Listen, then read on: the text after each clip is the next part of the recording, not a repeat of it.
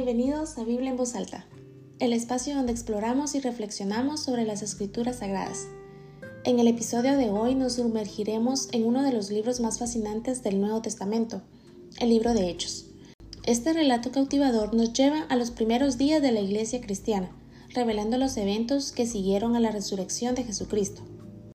Prepárense para un viaje a través de la historia donde descubriremos la obra del Espíritu Santo, las conversaciones sorprendentes, los desafíos enfrentados por los apóstoles y la expansión del mensaje de amor y redención.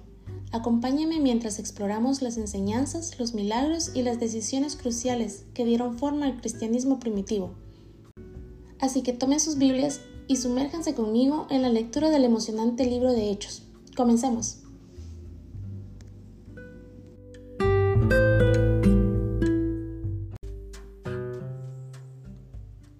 Capítulo 1 Jesús llevado al cielo. Estimado Teófilo, en mi primer libro me referí a todo lo que Jesús comenzó a hacer y enseñar hasta el día en que fue llevado al cielo, luego de darles instrucciones por medio del Espíritu Santo a los apóstoles que había escogido. Después de padecer la muerte, se presentó dándoles muchas pruebas convincentes de que estaba vivo durante cuarenta días se les apareció y les habló acerca del reino de Dios. Una vez mientras comía con ellos, ordenó, No se alejen de Jerusalén, sino esperen la promesa del Padre, de la cual se ha hablado. Juan bautizó con agua, pero dentro de pocos días ustedes serán bautizados con el Espíritu Santo. Entonces los que estaban reunidos con él preguntaron, Señor, ¿es ahora cuando vas a establecer el reino a Israel? No les toca a ustedes conocer la hora ni el momento determinados por la autoridad misma del Padre, contestó Jesús. Pero cuando venga el Espíritu Santo sobre ustedes, recibirán poder y serán mis testigos, tanto en Jerusalén como en toda Judea y Samaria, hasta en los confines de la tierra. Habiendo dicho esto, mientras ellos lo miraban, fue llevado a las alturas hasta que una nube lo ocultó de su vista ellos se quedaron mirando fijamente al cielo mientras él se alejaba. De repente se les acercaron dos hombres vestidos de blanco, que les dijeron Galileos, ¿qué hacen aquí mirando al cielo? Este mismo Jesús, que ha sido llevado de entre ustedes al cielo, vendrá otra vez de la misma manera que lo han visto irse. Elección de Matías para reemplazar a Judas. Entonces regresaron a Jerusalén desde el monte llamado de los olivos, situado aproximadamente a un kilómetro de la ciudad. Cuando llegaron, subieron al lugar donde se alojaban. Estaban allí Pedro, Juan, Santiago, Andrés, Felipe, Tomás, Bartolomé, Mateo, Santiago, hijo de Alfeo, Simón el celote y Judas, hijo de Santiago. Todos en un mismo espíritu se dedicaban a la oración junto con las mujeres y con los hermanos de Jesús y su madre María.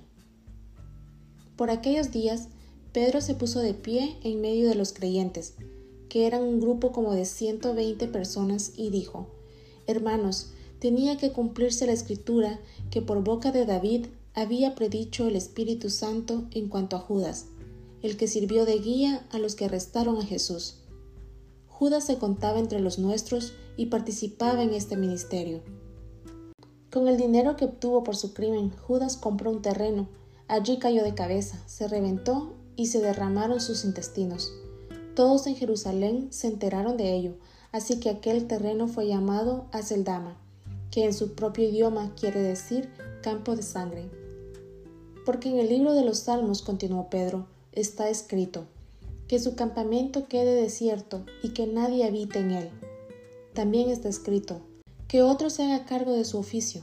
Por tanto, es preciso que se una a nosotros uno de los que nos acompañaban todo el tiempo que el Señor Jesús vivió entre nosotros, desde que Juan bautizaba hasta el día en que Jesús fue tomado de entre nosotros y recibido en las alturas. Es necesario que uno de ellos sea junto a nosotros testigo de la resurrección. Así que propusieron a dos, a José, llamado Barsabás, apodado el justo, y a Matías, y oraron así, Señor, tú que conoces el corazón de todos, muéstranos a cuál de estos dos has elegido para que se haga cargo del servicio apostólico que Judas dejó para irse al lugar que le correspondía. Luego echaron suertes, y la elección recayó en Matías, así que él fue reconocido junto con los once apóstoles.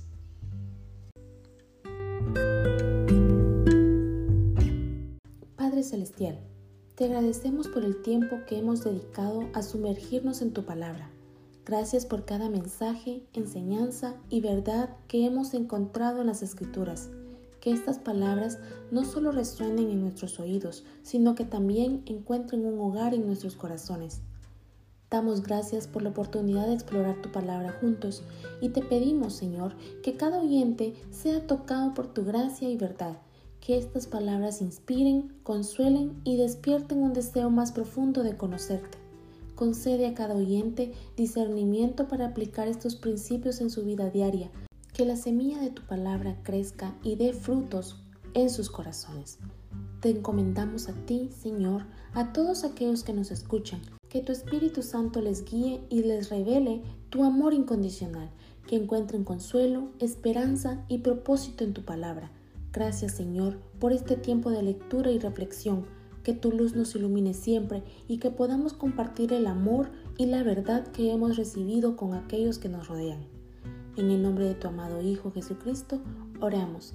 Amén.